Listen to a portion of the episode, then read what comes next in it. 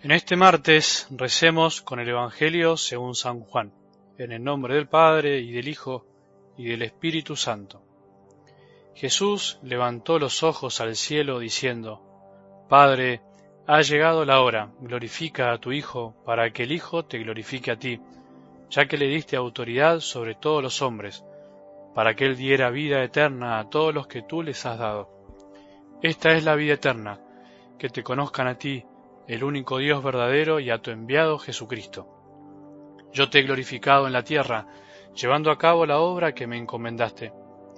Ahora, Padre, glorifícame junto a ti, con la gloria que yo tenía contigo antes que el mundo existiera.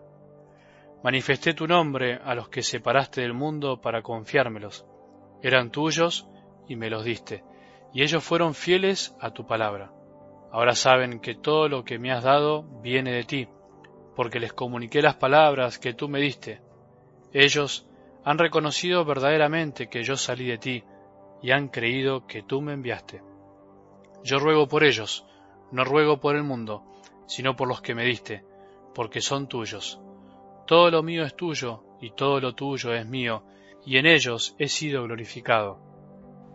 Ya no estoy más en el mundo, pero ellos están en él, y yo vuelvo a ti. Palabra del Señor.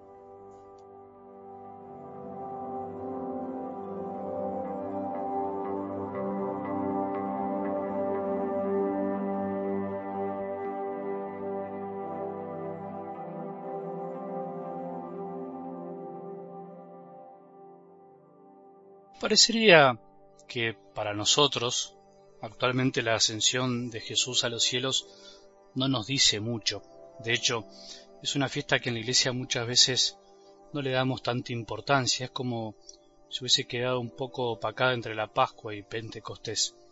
Sin embargo, es una linda verdad de nuestra fe que la mencionamos en el credo cada domingo que lo rezamos y nos enseña muchas cosas. Para los discípulos que lo vieron partir entre las nubes, sí debe haber sido significativo y misterioso. Muchas veces, muchas preguntas se les habrán cruzado por el corazón. ¿Qué pasaría ahora con ellos? ¿Cuándo volvería Jesús? ¿Qué podrían hacer ellos solos, sin Él? ¿Qué significaba eso de ir por el mundo a anunciar la buena noticia?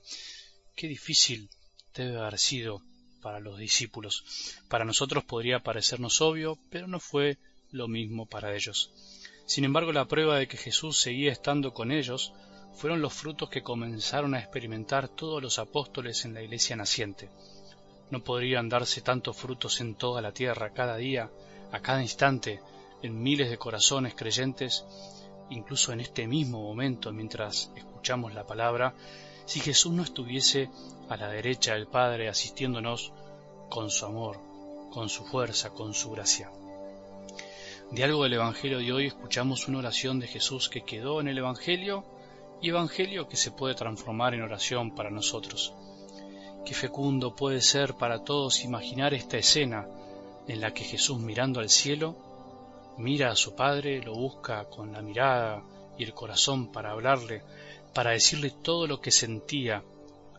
Jesús en la última cena se despidió de sus discípulos y se los encomendó a su Padre, pero al mismo tiempo les dejó a sus amigos el mejor legado que podía dejarles, sus palabras que se harían eternas porque no fueron solamente palabras, sino que fueron al mismo tiempo palabras que se hicieron gestos de amor, reales y concretos. Qué bien hace imaginar a Jesús mirando al cielo diciendo esto. Te propongo que hagas algo similar, que hagas lo mismo, que leves tus ojos al cielo, a una imagen, o a un lugar que te ayude a transportarte, por decirlo así, a ese momento. Las palabras de Dios pueden hacerse vida y carne si buscamos que las escenas del Evangelio de alguna manera se hagan presentes, y para eso podemos usar todos nuestros sentidos. Toda la sana espiritualidad cristiana, la de todos los tiempos, nos enseña esto. Somos una unidad, cuerpo y alma, somos corazón y pensamientos también, somos todos juntos antes de pensar en lo que podrías decirle vos al mismo Dios Padre, a Jesús, pensá en lo que dijo Jesús, en alguna de las palabras que escuchaste recién, y si es necesario, vuelve a escucharlas. A mí me ayudan las que te voy a repetir ahora, las que repito en cada consagración de la misa, las que rezo al elevar la hostia en el altar de las misas diarias, que son estas. Esta es la vida eterna, que te conozcan a ti, el único Dios verdadero, y a tu enviado Jesucristo. Pero fíjate si a vos te sirven otras, las que más te ayuden a rezar. Te decía al principio que la oración de Jesús quedó escrita en el Evangelio. Sus palabras se hicieron Evangelio y que por eso, y por qué no el Evangelio para nosotros se debería transformar en oración, en elevación del alma hacia Dios. Eso es rezar, elevar nuestra alma a Dios para que no sólo se arrastre por el suelo, por las cosas de cada día, sino que se anime a elevarse un poco. Nuestra alma, nuestro espíritu está hecho para cosas más grandes todavía, mucho más de lo que imaginamos. Eso es la vida eterna en la tierra, buscar conocer día a día al único Dios verdadero, al Padre de todos, y a su enviado Jesucristo, en el Espíritu. Vivir en serio es conocer a Dios, a Dios Padre y a su Hijo, también podemos decirlo al revés. Conociendo a Cristo se conoce al Padre. Toda nuestra fe cristiana podría sintetizarse en esto, conocer y amar a Cristo para poder conocer el amor del Padre. Pensemos si en nuestra vida estamos buscando esto, pensemos si estamos intentando esto día a día. Todo lo demás es pasajero y secundario. ¿Qué estás haciendo? ¿Qué estamos haciendo? ¿Qué estás haciendo en tu vida, en la iglesia? ¿Para qué crees es la iglesia? ¿Qué estás haciendo en tu familia? ¿Estás buscando la vida eterna mientras vivís esta vida terrena y pasajera? La vida en serio, la eterna, la que da ganas de vivir, la que nos ayuda a seguir cada día es esta, conocer a Jesucristo, conocer al Dios verdadero, conocer al Padre en el Espíritu, no a cualquier Dios hecho a nuestra medida, no a cualquier ídolo humano, ni siquiera a un santo, mucho menos a un político, a un prócer, sino a Jesús, que es camino, verdad y vida. Te aseguro que esto te va a dar paz, la paz verdadera.